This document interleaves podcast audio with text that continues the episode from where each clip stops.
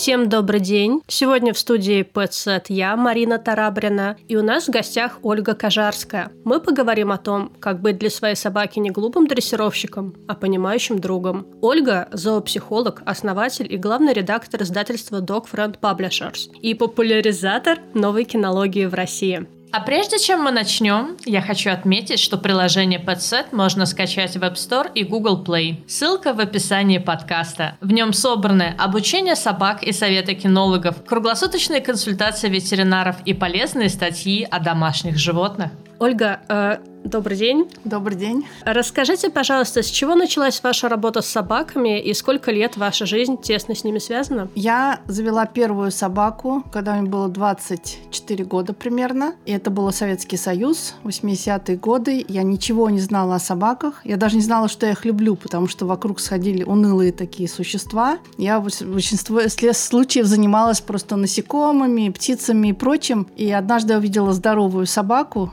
психически здоровую, веселую, и поняла, что я очень люблю собак. Я купила на птичьем рынке собачку и эм, пробивала семье, чтобы мне разрешили ее оставить. И так это все началось. Но не было ни одной книги, кроме «Атласа пород», еще такие древние тогда были, с картинками примитивными. И я где-то года через два только в Карпатах нашла книгу про, по ветеринарии, и вот это единственное, что было. И у меня, видно, эта идея с книгами так застряла в голове, что я захотела обязательно что-то придумать когда я приехала на Запад, там оказалось огромное количество материала. И только через, ну, это был 93-й год, когда я приехала, а новая кинология еще тогда и не существовала, и профессия зоопсихолога не существовала. И я потихонечку э, обнаружила это явление где-то в начале 2000-х годов. И был даже целый книжный вене, который посвящен был книгам о собаках современных. И э, туда начала углубляться, и, и все и потом пошла учиться в Швейцарию э, на зоопсихолога. Это была очень редкая профессия, и никто не знал, зачем она нужна вообще. А вот когда мы еще только встретились перед нашим разговором, вы рассказали, э, как встретили на улице мальчика, который пытается дрессировать собаку. А что он делал не так, какие ошибки он допускал при своих попытках обучить собаку? Это очень долгий был бы э, а... долгое описание. Знаете, как э, Лев Толстой говорил, все э, счастливые семьи одинаковые, все несчастные, каждый несчастным по-своему. Вот. А важно, чтобы тренер владел своим телом, чтобы у него четко работало работали мысли, чтобы он четкий, четкий сигнал отдавал собаке. Четкий сигнал это не значит э, хамски орать команды, как у нас любят, а это именно мягкое, но четкое произношение слов и четкое вождение руками, так сказать, четкий сигнал, язык э, тела. То есть, получается, во многом э, прежде чем обучать собаку, нужно самому обучиться, как вообще выглядеть, как действовать. Да, и нужно научить собаку необходимым сигналам, чтобы она понимала. Это как первые, да, встречаются, они здороваются друг с другом, они изучают язык другого, да, э, и понимают, э, он на этом языке говорит или на другом, или, может быть, какие-то особенности восприятия есть, и тогда они что-то делают вместе или не делают. Да, у нас любят просто взять собаку и начать с ней что-то делать, да, не обучив предварительно э, сигналам, которые у нас будут общими. Причем у каждого они другие. То есть, если мне сейчас поставить постороннюю собаку, я с ней снова должна буду искать общий язык. Вот. Э, хотя есть, конечно, базовый врожденный язык, который мы можем использовать сразу, а потом на нем уже э, ну, добавлять к нему те сигналы, которые нужны именно нам в коммуникации. Потом можем уже что-то поиграть, э, как-то друг друга больше протестировать и потом начать уже что-то учить, что нужно для нашей работы. А вот вы упомянули учебу в Швейцарии. У вас очень интересный международный опыт. А расскажите о разнице в отношении к воспитанию собак в России и за границей? Ну, они просто раньше начали. Когда я туда приехала эм, в 90-е годы, там вообще еще не было кинологии. Кстати, у нас тоже был такой период, когда э, кинология еще не вошла в дома, буквально в дома эм, обычных владельцев собак. Это все были рабочие собаки, и о них мы знали мало и видели их мало. Но и у нас все-таки было все здорово, да, то есть на врожденном языке человек и собака хорошо друг друга понимают. Это длится уже э, испокон веков. Когда начала появляться кинология, начались вот эти вот изменения, и началось вид... это все видно, но а, на Западе уже быстрее пришли к идее не просто гуманного обращения с животными, это, так сказать, идеологическая сторона. Есть еще сторона э, практическая, да, то есть эффективность. Поняли, что то, как мы работаем с собаками, рывки, крики, все вот эти дрессуры для повседневной жизни, это просто неэффективно. Это ни одно животное не учит другого э, таким методом, да. Все идет через игру, через какой-то опыт, через имитацию. И где-то я тоже очень много страдала, ходя там по улицам, и где-то уже сейчас можно двигаться там, вот буквально сейчас, вот в эти годы, можно уже ходить, не страдая за собак, которые находятся тоже на улицах, то есть там были разные случаи, конечно, мне часто приходилось даже вмешиваться в ситуации. То в дальнейшем, когда люди начинают относиться к собаке с теплотой, э, понимают вот биологическую суть собаки, то она и становится сама собой. А то, что делается, когда происходит дрессура, то просто собаку приводят в состояние стресса, у нее убирают очень много естественных видов поведения и дают ей быть собакой. И она тогда превращается в нервное огромное какое-то существо, с которым невозможно ни самому хозяину, ни окружающим. Но это в крайнем случае. Обычно что-то среднее, какой-то микс дурацкий получается. И все эти собаки, которые воют из окон, лают на все подряд, э, нервничают там за заборами, это все э, собаки, с которыми как-то плохо обошлись. Во многом вы занимаетесь просветительской деятельностью, когда э, помогаете владельцам собак узнать о том, как правильно воспитывать питомцев. Расскажите, какие книги вы публикуете у себя в издательстве Dog Friend Publishers?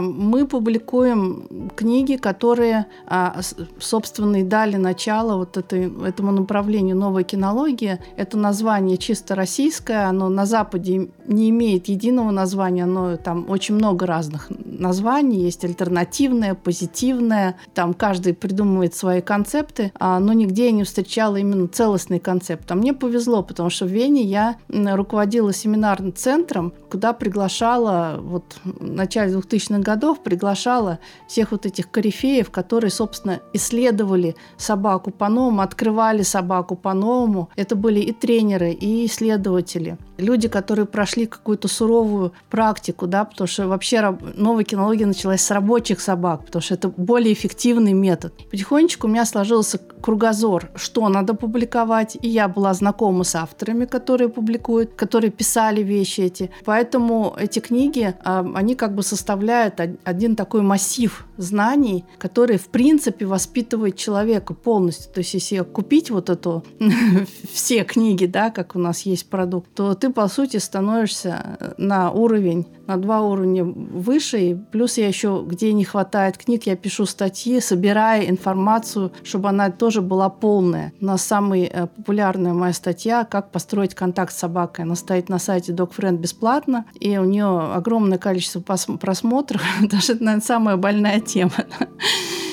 Ну, конечно. есть... Очень многие люди, когда берут собак, не, не очень понимают, как с ними правильно обращаться и как воспитывать, как разбираться с проблемами. И некоторые действуют неправильно, пытаются действовать агрессивно, доминировать. Расскажите, вот чем кинология в 21 веке отличается от кинологии в 20 веке и кинологии отношения к животным в целом? Новая кинология, в принципе, это просто комплекс всех знаний, которые э, появились у нас, появлялись развивались на протяжении большого количества времени. И а, если до начала 2000-х 21 ну, века, ну, до начала 2000-х, можно сказать, а это были единичные какие-то знания, они потихонечку так склеивались друг с другом, да, то в 21 веке, где-то в 2015 году, они собрались действительно в единый концепт. И эм, их можно уже сервировать вот как торт, да, вот все вместе, возьми, кушай. И а, я приложила к этому большое, э, много труда, потому что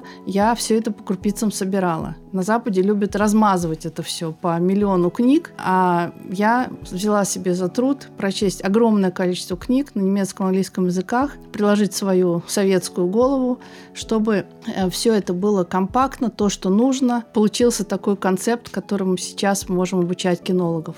Чем мы, собственно, и займемся вот-вот. В современных статьях о воспитании собак часто встречается термин положительное подкрепление или позитивное подкрепление. А чем новая кинология отличается от э, узкого только использования положительного подкрепления? Это шикарный вопрос, который я даже не ожидала услышать, потому что обычно их смешивают. На самом деле новая кинология – это весь комплекс знаний, а положительное подкрепление – это только момент, когда ты э, что-то положительное делаешь в ответ собаке на ее правильное действие. Новая кинология подразумевает, что ты тренируешь собаку, учитывая самые разные э, аспекты да, то есть ты действительно владеешь настолько знаниями, что такое собака, и как владеть своим телом, как организовать тренировку, какие методики взять, как убрать все лишние стимулы, да, чтобы собака точно сконцентрировалась на том, что тебе нужно, поняла, что ты от нее хочешь. И тогда ты им вознаграждаешь, причем не обязательно лакомством, ты можешь вознаградить огромным количеством вещей, которые ей в этот момент нужны, интересны. Да? Это называется принцип примака. Так вот, он э, раньше у нас было как раз э, вознаграждение лакомством самое главное, а сейчас а новое развитие уже привело к тому, что принцип примака, то есть вознаграждением стимулами окружающей среды, уже выходит на первое место. Да, потому что собака это умное существо, ему много чего надо, а еда это только еда.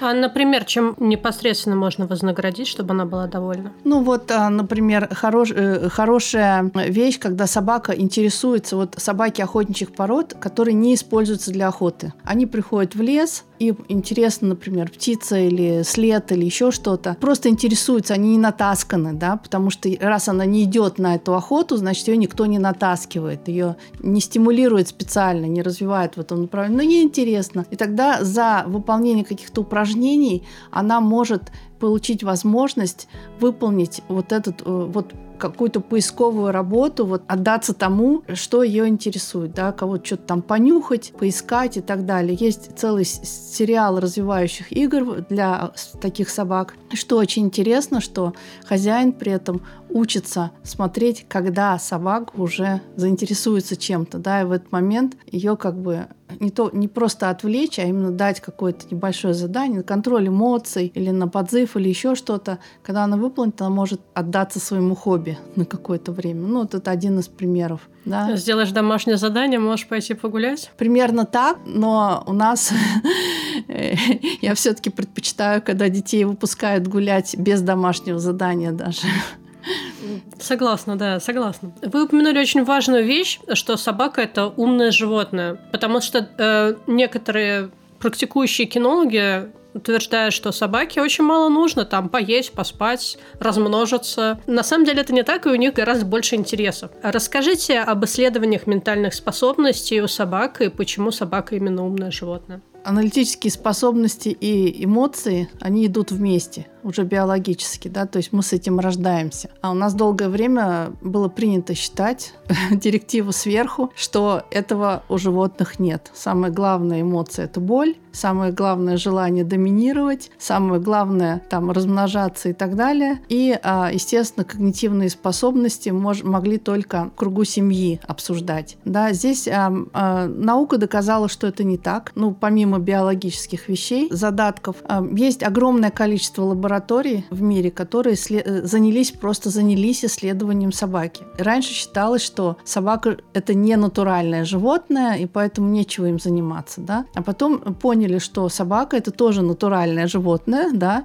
хоть она выведена специально, человеком селекционирована, но его родное, его природа – это э, мир людей. И поэтому начали все время больше и больше изучать. И что изучают конкретно? Значит, есть э, способность способности, которые едины для всех живых существ, это способности, связанные с социальностью, да, или с э, стратегиями охоты. А есть просто вот по жизни, да, когда живое существо живет, оно должно знать, что ему съесть, что ему сделать в той или иной ситуации, как ему организовать свою жизнь, кто ему подходит, партнер, кто нет и так далее. То есть много базовых вещей, которые можете в любой книге современной о животных найти. Второе – это уже, собственно, собачьи вещи, то есть э, изучают первое, память собак, да, сколько она может запомнить. Сейчас мировой рекорд тысяча слов, хотя это перегруз уже, честно говоря. Дальше изучают, насколько собака понимает, что если предмет, допустим, ушел за с поля зрения, что он существует за, в этом поле, вот туда, где, где он ушел. Потом был эксперимент, как собака способна понимать пространство. Оказывается, что собаки могут ментальные карты тоже выстраивать. То есть знать, где что находится, карту местности составлять себе. А понимают указательные жесты. Ну, из социальной жизни понятно, что они их понимают, но все почему-то любят их тестировать. Эм, значит, собаки очень чутко реагируют на эмоции других социальных партнеров, потому что это их, опять же, социальность. А, есть э, исследования личности собаки, да, то есть личность имеет свои там интроверт, экстраверт, э, открытость миру, закрытость миру, больше контакта желает собака, меньше, реакции на стресс и так далее. Это все тоже изучается. Что такое собака в старости изучается, как собака может решать те или иные проблемы, как они имитируют других я сама была на этом эксперименте, когда собаки, одна собака открывала тумбочку, и вторая тем же способом его открыла, да, то есть посмотрев просто. А ну и, конечно же, сигналы, да, сигналы примирения. 98 год вышла книга Тори Тругас, но сигналы интересуют людей. Есть еще такая интересная вообще область, это гражданская наука, так называемая. Это Марк Беков первый раз сказал эту вещь, когда все люди, кто только может, складывают свои знания, чтобы понять, какие бывают вариации у собак. Потому что вариации действий очень большие. Собаки могут шутить, они могут придумывать всякие штуки, но у них ум прямой, небольшое планирование наперед. Да, как мы знаем, им очень важно предупреждение, что ты будешь сейчас делать. Да, это сигналами можно сказать, словами или жестами. А иначе у них стресс, уровень стресса быстро повышается. И обязательно, что надо помнить, то собаки, в принципе, видят этот мир очень похож похожи, чем мы, как мы. То есть э, они строят контакт по такому же принципу, они обучаются по такому же принципу. Так что э, мы можем очень многое взять просто из психологии людей и переложить на собак. Есть тренеры, которые это делают, то есть специалисты, которые действительно занимаются особачиванием вот этих вот вещей. На мой взгляд, чувство юмора вообще свидетельствует о высоком интеллектуальном уровне и у человека тоже. Конечно. Это нехорошо, наверное, сейчас по отношению к людям звучит. Но бывает, что приходится объяснять людям шутки, э, анекдоты, э, и это неинтересно. Соответственно, то, что собаки шутят, естественно, свидетельствует об их интеллекте. А приведите, пожалуйста, примеры, как собака может подшучивать над хозяином. У нас был случай, это вообще происходит не так часто. То есть не то, что ты увидишь собаку, она начнет как клоун э, шутить. Две собаки у меня было, да, однажды. Это было очень давно. Одна собака лежала под, в, тень, в теньке был жаркий день, я сидела в теньке под дубом. Э, вторая, одна собака лежала со мной, а вторая собака рыла ямку. Рыла-рыла, когда она была готова уже туда лечь, моя собака оттуда э, ушла от меня и пошла, забрала у нее эту ямку. Есть случаи, когда собаки э, хотят, допустим, занять чье-то место или отнять у кого-то что-то, тогда они могут им сымитировать, что вот идет кто-то в дверь, ты бежишь к двери, а пока у тебя кто, что-то собака со стола сопрет, да? Вот такие тоже вещи бывают. У нас каждая собака делает э, какие-то свои трюки по-своему, да, она придумывает это по ходу дела. Я думаю, что если люди просто дадут собакам возможность расслабиться, да, и быть собой, то они увидят еще много всяких э, историй, которые они могут гораздо интереснее рассказывать друг другу, чем э, то, как они наказали друг друга, собаку, или сделали какой-то особенный трюк, там, придумали да, то есть это живой ум, он гораздо интересней. Вот моя собака все время придумывает игры. То есть она предлагает, э, объясняет правила, что нужно делать?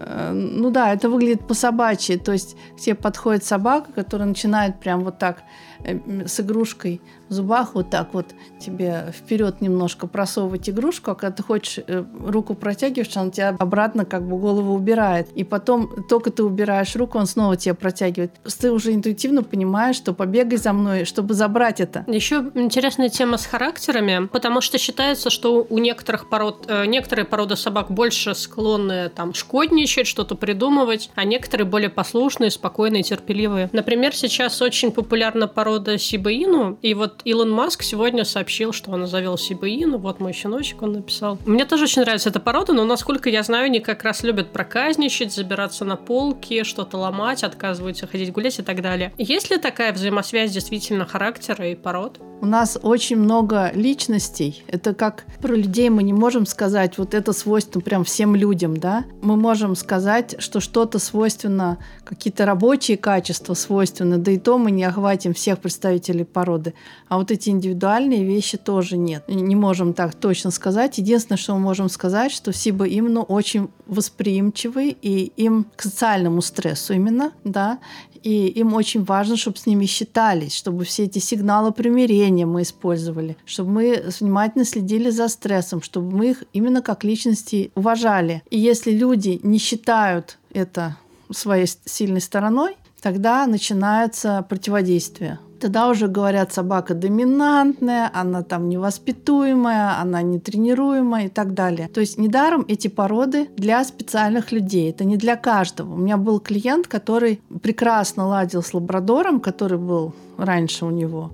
А сейчас они взяли Сибаину и не знают, что с ними делать. Да, с ним делать, потому что он уже огрызается, он уже им там всех перекусал. Почему? Потому что это не лабрадор. Если лабрадор тебе простит твое э, незнание, твои э, распущенные руки, допустим, да, не в смысле да, даже драться, а в смысле, что ты вот так подойдешь и начнешь его, так сказать, трепать э, и как-то с ним так по-небратски обращаться, фамильярно, да, обращаться, то для Сибы Ину это вообще не годится. И в тренировке то же самое. Нужно долго-долго его приучать. То есть есть, если вы хотите что-то особенно тренировать, ну, возьмите собаку, которая для этого соответствует. Да, а если вы взяли вот такую собачку, то ограничьте свои потребности, живите с ним просто как с компаньоном. А, кстати, в этом плане мне показалась очень интересная мысль, а, которую вы упомянули во время выступления в общественной палате, о том, что дворняжки на самом деле очень крутые, потому что они появились в результате скрещивания пород, которые там лучше выживали, и вообще они приспособились к выживанию на улице, там в Москве собаки ездят на метро, но не только в Москве. И это реально самые умные собаки. При этом у меня такой вопрос. Наверное, скучновато будет такой собаке, если я ее домой к себе возьму, она будет сидеть в квартире целыми днями. Или не будет скучно, то что Смотря она будет какая. меня любить. Смотря какая. Вообще любой собаке будет скучно сидеть в квартире. Вот раньше мы об этом не думали. Это тоже проявление ментальных способностей, да. Они, им нужен импут какой-то, им нужно впечатление, им нужно занятие а, помимо того, что э, контакт. Конечно, когда вы уходите, они очень переживают. Все равно, неважно, скребет она дверь или нет, лежит тихо, ей все равно важно, чтобы социальные партнеры были здесь. Это социальное животное. Вот. А как она будет справляться с этим стрессом, зависит от того, насколько она крепкая, стрессоустойчивая. Да? Чем она более развита, чем лучше контакт, тем она более стрессоустойчивая. Если вы даете такой собаке достаточно внимания, э, занимаетесь с ней когда вы дома, тогда она, ваше отсутствие, ну, скучно, тяжело, но все мы работаем. Конечно, рабочая собака, которая привыкла по несколько часов работать, то, конечно, у нас дома ей будет очень неважно. Просто но таких, я надеюсь, люди не заводят. В каждой породе есть те, кто действительно с рабочей линии, есть э, с других линий, которые уже давно не работают настолько, и так, они, их можно адаптировать. Но если ты возьмешь настоящую собаку, которая э, в крови течет вот эта рабочая кровь, да, которую на это селектировали специально, то а, у нее очень много энергии. И сидеть дома в квартире для нее тяжело. Это, правда, не значит, что с ней надо по три часа гулять, потому что это тоже неправильно. Но у нее должна быть тогда совсем другая жизнь, в принципе. Э, в интернете популярна картинка, что сидит такая собака, да, по-моему, собака у двери. И написано, что вот собаки думают, что хозяин просто находится за дверью, когда он выходит за дверь. И там подпись типа «Игорь, ты дурачок, что ты там сидишь, я жду тебя, жду». А, вот, это правда, что собаки так думают, что я куда-то ушла, и я на самом деле просто за дверью нахожусь? На самом деле мы никогда не узнаем, что они думают. Никогда в жизни. Это все вот эти «а мы знаем, мы хотим знать», это э, есть такая книга у Франца де Вален «Достаточно ли мы умны, чтобы понять ум животных?» Вот там есть а, а, ответ на этот вопрос, что то, что мы пытаемся понять, мы можем понять только единичные вещи и то, что известно из нейробиологии. Можем понять, что такое стресс, травма, э, что такое социальность, какие-то базовые вещи. Но мы никогда не будем знать вот эти мелочи, что думает собака. И на этой глупости, вот что мы все знаем про собак, основана вот эта э, несчастная теория доминирования, да, что мы приписываем им качества, которые никто никогда не доказал. Есть масса теорий доминирования, оказывается, на свете. То есть каждый ученый по-своему. В итоге все поняли, что это все просто глупость в отношении животных. Это значит совершенно другое. И в отношении собак тем более. А поэтому э, все эти картинки мне не нравятся, чем вот вообще все эти художественные книги про собак, потому что они запутывают еще больше. Они приписывают собакам то, что неизвестно вообще.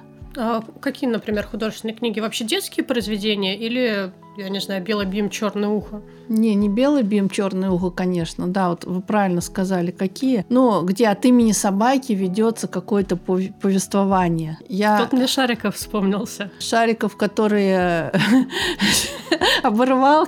Да.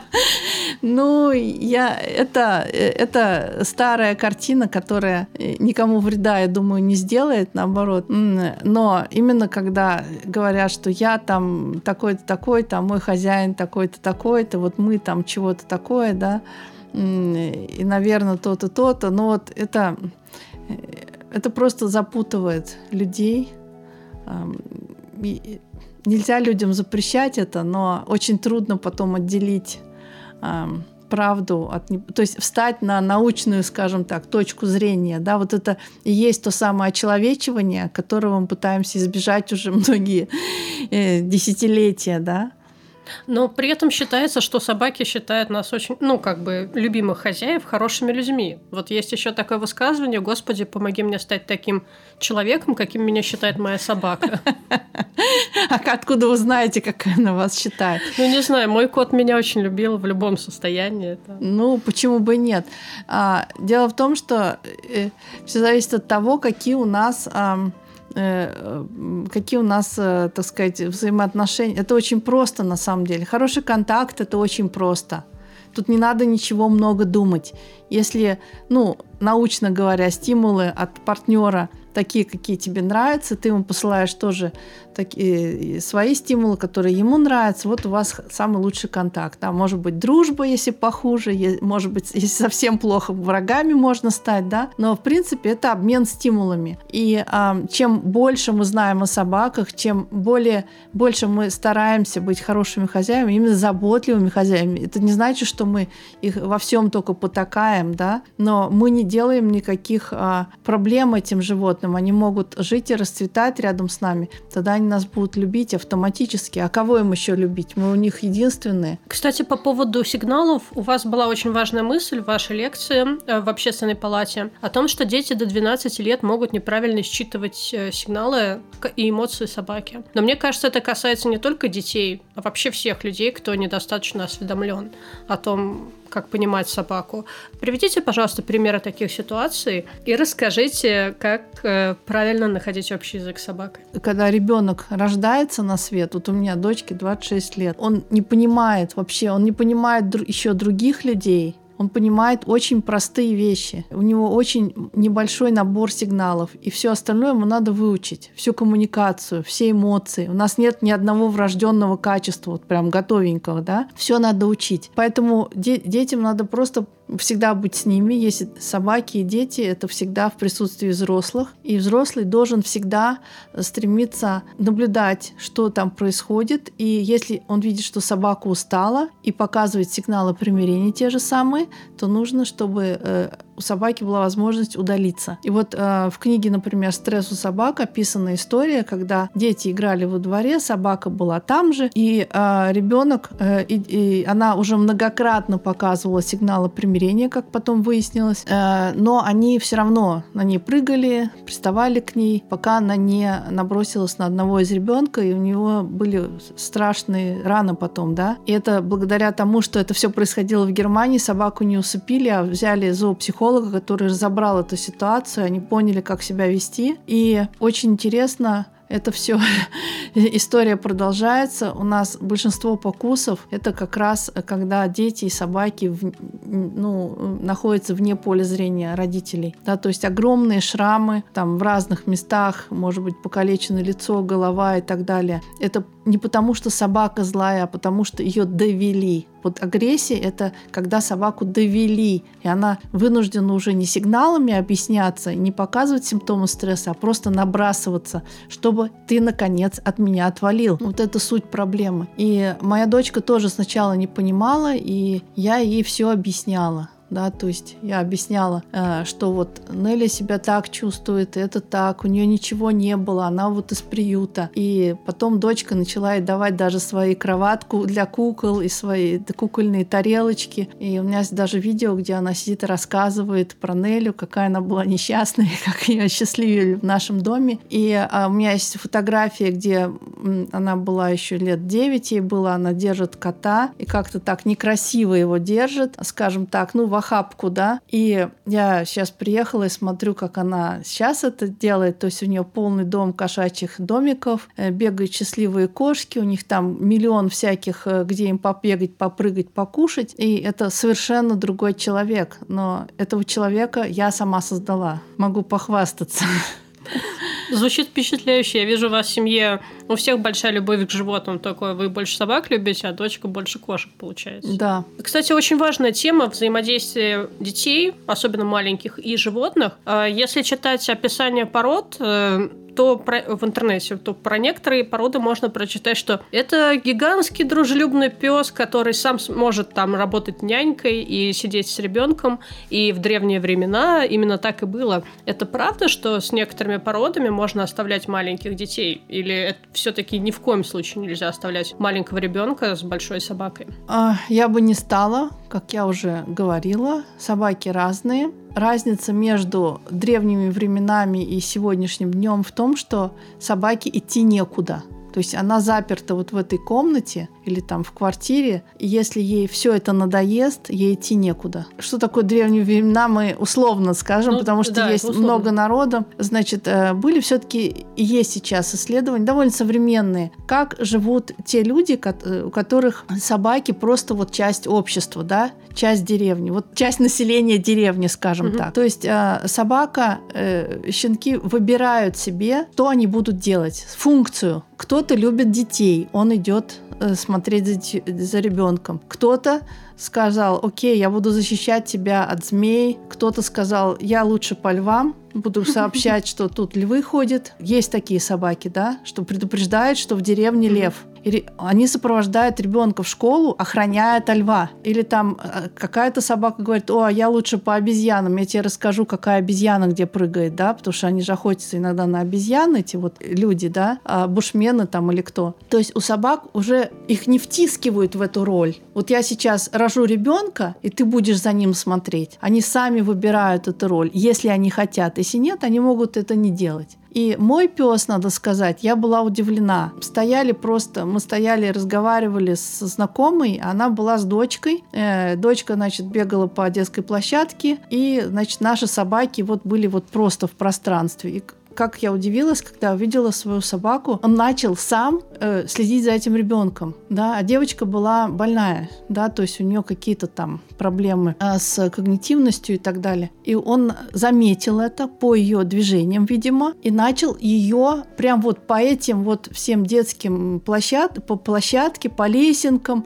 он даже спустился с ней с горки. Вау. И как я увидела, когда вот эти две шины, она стоит с одной стороны, он стоит с другой, он на нее так посматривает, ты едешь или нет. И он тоже садится и едет. Я была в шоке просто. Никто его не учил. И когда сейчас выбирают собаку-терапевта, ее выбирают как раз глядя, вот если талантливо, умно это делать, смотрит, кто подходит. Тестирование, вот как у нас в России бывает, что тестирование собак, которые будут терапевтами не потому, чтобы можно их загнать в стресс, чтобы они замерли или нет, а потому, любят ли они людей, любят ли они конкретных людей, да, с кем будут работать.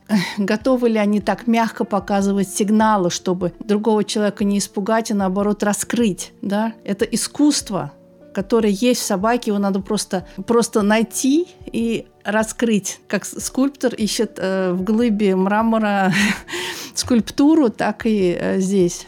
Есть еще такая проблема, что некоторые маленькие дети воспринимают маленьких смешных собак как игрушки. И при этом собаки, естественно, страдают. Вы сталкивались с такими проблемами в своей практике? что ребенок воспринимает собачку как игрушку. В зоопсихологической практике, наверное, слава богу, нет. Но я видела слышала от коллег, что э, происходит, и я видела это просто на улицах. Я даже издала книгу, называется «Маленькие собачки. Большое чудо», именно для та- таких случаев, чтобы люди вспомнили. У нас из древних, из древних времен, это сейчас кажется, что древние времена, это еще с 30-х годов, вот когда открываешь вот эти старые книги по кинологии, там, кроме прочего, написано, что вот у нас комнатные собаки, есть у нас рабочие собаки. Значит, вот этот термин очень глупый, комнатная собака. Что такое комнатная собака? Это не бывает такого. Ты можешь фарфоровую собаку назвать комнатной. Любой маленькой собачке нужен то же самое, что и большой. Э, но и каждой собаке, независимо от размера, нужно то, что нужно именно ей индивидуально. Да? И в том числе но есть базовые вещи, вот такие, как биологически мы знаем, э, input, да, то есть новые впечатления, уважение, хороший социальный контакт, эм, нужно любовь, Э, нужно эм, ну, дать, создать атмосферу надежности. Маленькой собачке то же самое надо. Ну, простые вещи. Погуляйте с собакой, если, даже если она маленькая. Окей, вы не можете выйти в 35-градусный мороз, согласна. Э, да? но можно выйти тогда, когда такого мороза нет. Можно устроить развивающую среду непосредственно дома. Это очень важно для них. Они, кстати, очень умные, очень э, много готовы играть в развивающие игры. А расскажите о ситуациях, когда собака может неправильно истолковать наши слова, просьбы, команды. Вот у вас был пример интересный с лифтом, что стоишь в лифте, говоришь собаке «заходи», а собака такая, так я и так рядом с тобой, куда мне еще пройти? И нужно вот ей точно пальцем показать. Какие еще есть распространенные моменты, когда собака может неправильно понять хозяина, потому что хозяин неправильно к ней обращается? Ой, да их миллион таких случаев начать перечислять вот, например, приходит к ветеринарному врачу. Где собака должна находиться? Вот вы сами себе составьте план. Вот вы пришли, и вы думаете, что вы уже пришли. А на самом деле а, вы для себя-то определили вот ваше место там и так далее. А собака что должна в это время делать? И вот она мечется туда-сюда, да, вместо того, чтобы метаться, постелить ей коврик. Есть коврики, которые ничего не весят. Можно их сделать из тряпок самому. Это только пространство обозначить хотя бы. И скажите, научите собаку находиться на коврике всегда, когда мы в незнакомом месте. Это очень просто делается. Можно э, еще какие случаи? Вот в лифте, да, но я показывала, что если ты собаке не покажешь, особенно большой собаке, как глубоко она должна зайти в лифт, то пол собаки может э, захлопнуть, э, быть э, поранена дверью, да, потому что собака не знает, что там есть какие-то двери. То есть она должна, может это выучить ценой собственного здоровья. Есть такие случаи, ну, многократно, когда собака просто не успевала зайти в лифт, а лифты у нас не всегда такие хорошие, да. Я в Риге видела, как он спонтанно закрывался, открывался, и даже мы там чуть не повисли в этом лифте. А значит, а, есть еще а, очень много проблем на площадке. Это просто кошмар потому что у нас кинологом может стать сейчас всякий каждый, и это не регулируется как должно работать твое тело. Главное, по-моему, для всех, чтобы он их дергал, не забывал дергать, все остальное не думают. Значит, э, у хорошего кинолога хорошая связь а когнитивной системы, да, вот э, все, что происходит э, в голове, четкость э, э, осознания своего тела, четкие движения и очень четкая коммуникация – вербальная коммуникация. Направление взгляда играет роль. Если вы пытаетесь взять у собаки мяч, но сами наклоняетесь над ней, то собака от вас уйдет. Да, уйдет, потому что наклон для нее означает э, грубость, да, э, грубость, что-то пугающее, когда что-то сверху. Это сигнал примирения обычный. И поэтому нужно стоять и сбоку протягивать руку, чтобы собака отдала вам то, что вам надо. Потом есть еще такой момент, да, причем если это так называемые нетренируемые сложные, для них это особенно важно, хотя очень часто делают это и, и более, так сказать, простые породы, условно говоря. А потом есть еще вот этот подзыв, да, я не могу видеть. Стоит э, как столб хозяин и гадким грубым голосом «Ко мне! Ко мне!» Собака, естественно, пугается, идет в другую сторону и убегает. Да, это же так логично, да? Просто это совершенно логично. Сделай ты это как человек. Ты зовешь своего друга. Ты не ракету зовешь, и там не, не, не какой-то э, я не знаю, что. Не робота собаку. Не робот, да. Ты зовешь своего друга, который рад к тебе подойти, но не пугай ты его, да, вот просто не пугай. Тело должно быть живым. Ты должен сказать громко, чтобы она услышала, повернулась к тебе, а дальше ты идешь назад, назад, назад да, и куда твое тело двигается, за тобой также пойдет собака. Если ты вперед побежишь, она будет от тебя еще дальше убегать. Вот, вот очень часто. Или собака идет рядом на поводке, и люди, которые... Она пытается все время с тобой общаться, да, она все время смотрит на тебя, потому что это врожденное, да. Если вы идете вместе, она с тобой идет как социальный партнер. Но ты тоже должен идти как социальный партнер, посмотри, что она тебе говорит. И тогда ты можешь ее научиться регулировать. А если ты идешь и тебе сказали, ты должен быть доминантом и должен игнорировать собаку и обращаться к ней только по собственной воле, окей, тогда у тебя получается, ты убиваешь в ней социального партнера, желание вообще с тобой общаться, а потом пытаешься какими-то левыми кривыми путями частями это восстановить. Ну, что это такое? У меня еще такой вопрос про собак и их предназначение в жизни. Ну вот сейчас считается очень неэтичным работа животных в, зоопарк, э, в зоопарках и, ну как работа, нахождение животных в зоопарках и их, э, да, работа в, цирк, в цирке. Неэтичным. Конечно. Ну, то есть mm-hmm. я понимаю, что если там тигр прыгает через горящее кольцо, это, естественно, ужасно. Но, может быть, если речь идет о том, что это очень активная собака, и ей самой, может быть, прикольно выучить какие-то трюки, не травмирующие, не травмирующие ее, а скорее такие прикольные какие-то приключения. И показывать это людям, это вообще этично с вашей точки зрения? У меня нет однозначного ответа. Ну, вот когда смотришь на них, да, то ты не замечаешь, как собака, что за этим стоит. Да? Во-первых, громкая музыка, огромное количество людей, много света. Э, это перегруз. Вот представление для собаки. Вот моя собака вот охотно учится, да, очень мотивирован. Я все развивающими играми делала всю прямо все воспитание, так сказать. Но э, вот количество времени, которое может концентрироваться, и все это, это очень не, небольшое время, во-первых. Во-вторых, когда у нас съемки, мы иногда делаем фотосессии, где он играет роль собаки. И насколько это его выматывает. Вот это вот небольшая часовая сессия, когда к нам приезжает фотограф, и мы работаем возле дома, не где-нибудь и он должен делать то, что он делает каждый день. Да, вот наши все движения мы снимали, там презентации тоже показываю. Э, а тут э, очень много народу, э, шум, гам, тебе надо туда еще приехать, тебе надо что-то выполнить.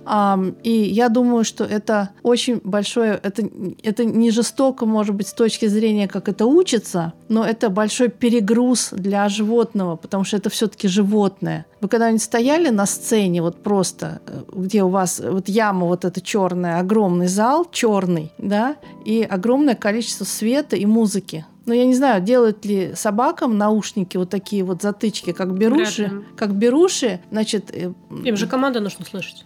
А, да, но я думаю, там команды они как раз вербально дел... э, невербально делают, но вот есть для музыкантов делают специальные затычки из э, специального материала, который заливают в ухо, оно там застывает, и а, получается такое, ну, они разные по, сколько они там звука пропускают, то есть не те беруши, которые в аптеке продаются, это индивидуальные. А, я работала просто на переводчиком на разных выставках, международных, где тоже в том числе, ну, товаров, да, вот эти вот. И была на музыкальной выставке, я видела, как это конкретно делается, да, вот сопровождая бизнесменов и так далее. И а, я просто знаю, как это функционирует, какой-то грохот э, на глаза, как это действует. То есть у них есть специальные э, линзы, которые могут закрывать глаза, специальные беруши. У собаки этого ничего нет. И есть еще такая интересная книга у нас про попугая Алекса. Ирина Пеппенберг. Эту книгу издали в России, чему я была очень рада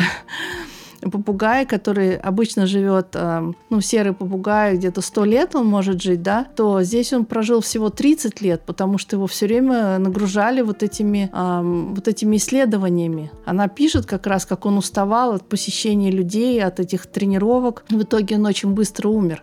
Животное имеет э, такую возможность, какую дала ему природа, а мы даем ему противоположное, даем даже то, что мы сами не выдерживаем. Ну, это точно. Актеры тоже да. многие не выдерживают своих ролей, но просто собаку заставляют это делать, это не ее собственное решение. Абсолютно. И поэтому я отношусь к этому очень скептически. И единственное, что может быть сейчас, вот в наше время, это когда собака в маленькой аудитории, вот совсем маленькой, показывает какой-то минимальный, э, ну даже не, не трюк, а что-то, что она совсем немножко выучила. Угу. И хотя я думаю, что да, даже не каждая собака на это способна. Расскажите еще о том, какие ошибки часто совершают владельцы собак из лучших побуждений. Они считают, что для собаки что-то будет прикольным и интересным, на самом деле это совсем не так. Ну, тот же спорт, то есть это, это сейчас популярная очень тема.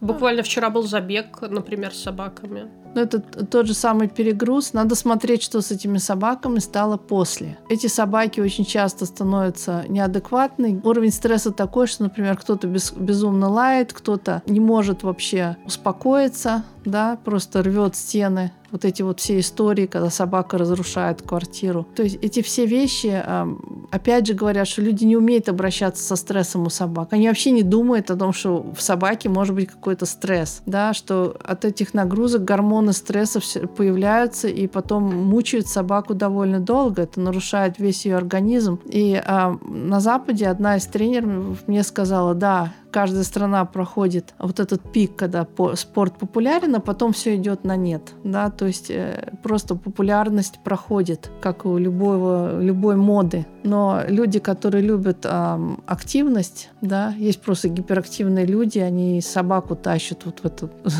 в этот свой ну, просто мир. Мне казалось, что и собаки есть гиперактивные, которые любят э, побегать вместе с хозяином. Те же Джек Рассел Терьеры, они довольно... Они активные, гиперактивность это болезнь. А. Активные, э, да, они хотят, но, э, могут, но все делается тренировкой. Вы берете собачку, вы потихонечку чуть-чуть нагрузили, дали возможность расслабиться. Чуть-чуть нагрузили, дали возможность расслабиться. Это идет э, тренировка, начиная с минут или даже секунд работы и большого отдыха, а потом все больше и больше. И это действительно грамотно надо тренировать. Кто у нас в стране это может? Это может быть э, пять человек, наверное, на всю страну, кто способен собаку так э, воспитать. У нас есть книга «Контроль без поводка. Воспитание спокойной работоспособной собаки» Лесли Макдэвид. И там вот описано, как это делать. Да, и такая же есть для щенков. А если просто, как у нас брали собаку, сначала она ничего не знает, вот это дурацкий термин социализация, да, то есть сам термин-то не дурацкий, но устаревший вариант покажи собаке там 100 мужчин в шляпах и прочее, прочее. Я всегда шучу, а с какими шляпами они должны быть. Это должна быть тюбетейка,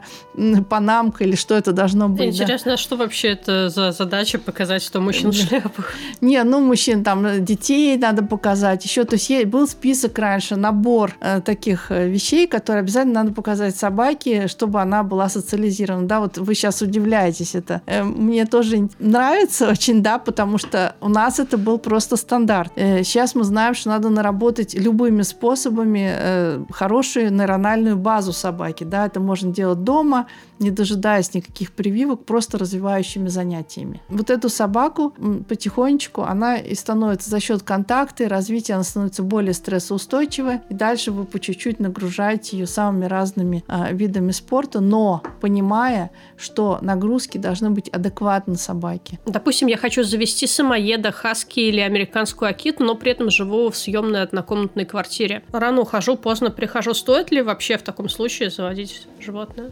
Я бы не стала. Да, мне тоже кажется, что... Во-первых, он там будет скучать, когда вы придете э, несчастная, уставшая с работы, вам будет не до собаки. У нас э, очень много людей считает, что э, собака стерпит все. Вообще этот миф о том, что собака это такое уникальное животное, что оно готово вообще все-все терпеть. Оно уже в этом мире, где все цивилизовано, сверхцивилизовано, уже натыкается на свои границы. У собак огромный э, высокий уровень стресса. Да, есть даже книга такая, на Западе вышла от ветеринара, что такое влияние человека на собаку. То есть огромное количество собак в стрессе. Этот стресс создают как раз люди, которые считают, что с собакой можно делать все. Вот этот миф, он пошел, видно, еще от войны, ну, от тех времен, а, когда собака выполняла определенную работу на войне, помогала людям, и потом начали считать, что собака может все, что это такой уникальный инструмент. У нас же собака была объявлена инструментом официально во время войны. И их, собственно, и готовили так. Есть э, фильм такой даже про собак особого назначения. Там прям вот зачитывается текст э, царских э, лейтенанты или кто? Офицеры. Офицеры, да. А, те, которые составили вот такой, что такое должна быть собака. Она должна быть как инструмент, который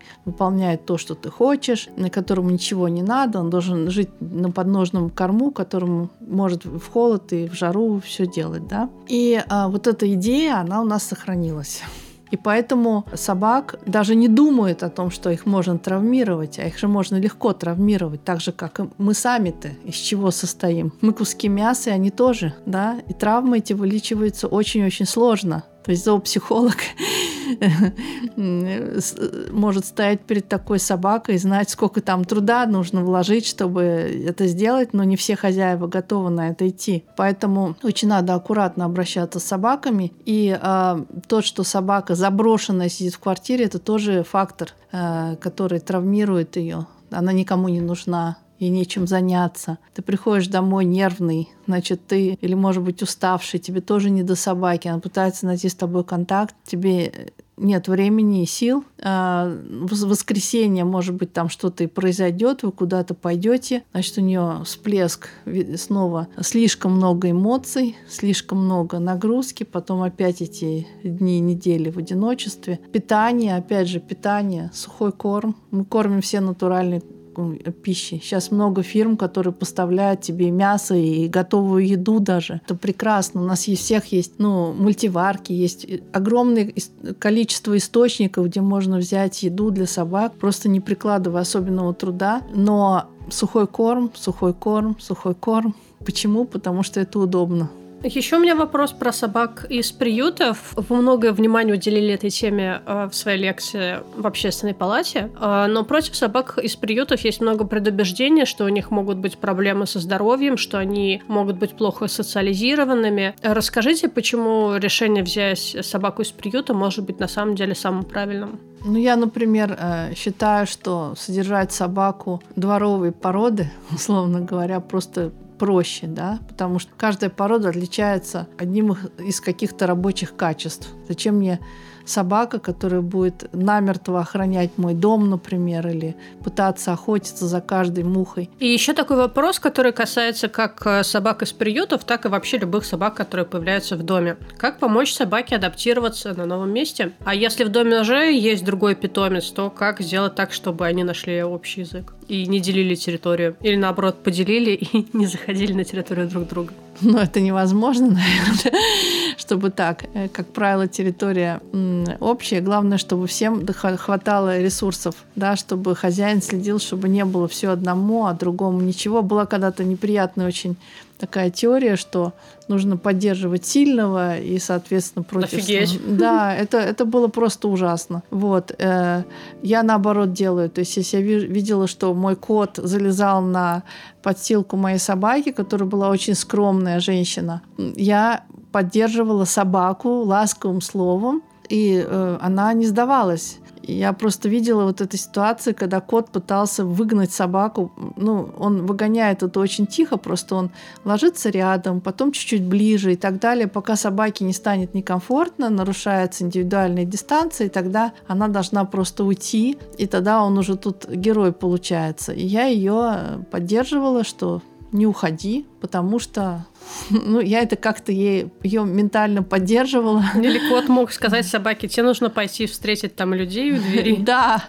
А если, так сказать, без шуток, то система новой кинологии лучше всего помогает адаптировать животных, потому что в ней нет, э, мало того, что там нет насилия какого-то, да, это понятно, она еще э, в комплексе преподает, как эффективно это сделать, да, то есть, э, ну, прежде всего, не нужно гнаться за какими-то э, взаимодействиями быстрыми, да, дайте собаке отдохнуть, вжиться, дальше начните отвечать на ее сигналы, меньше к ней лезть и больше наблюдать за ней, чтобы понять, когда она хочет что-то от вас, чтобы дать ей это. Так начать э, потихонечку диалог. Обязательно нужно использовать сигналы примирения, обязательно использовать методы снижения стресса. Есть пассивные формы, да, когда собака что-то только вни- вдыхает или слушает музыку или смотрит там вокруг да, на вас или так далее. А есть более активные формы, когда э, вы можете сами по помочь ей в какой-то ситуации. Да? Ну, вот как одна из активных форм, если собака очень боится, дать ей большое пространство, огородить, чтобы она в этом пространстве чувствовала себя свободно. Делать уютное место, дать ей еду и воду, э, такую, ну, вкусную, лучше всего натуральное все это. Дать ей какие-то предметы для развивающей среды и потихонечку ее выводить из своего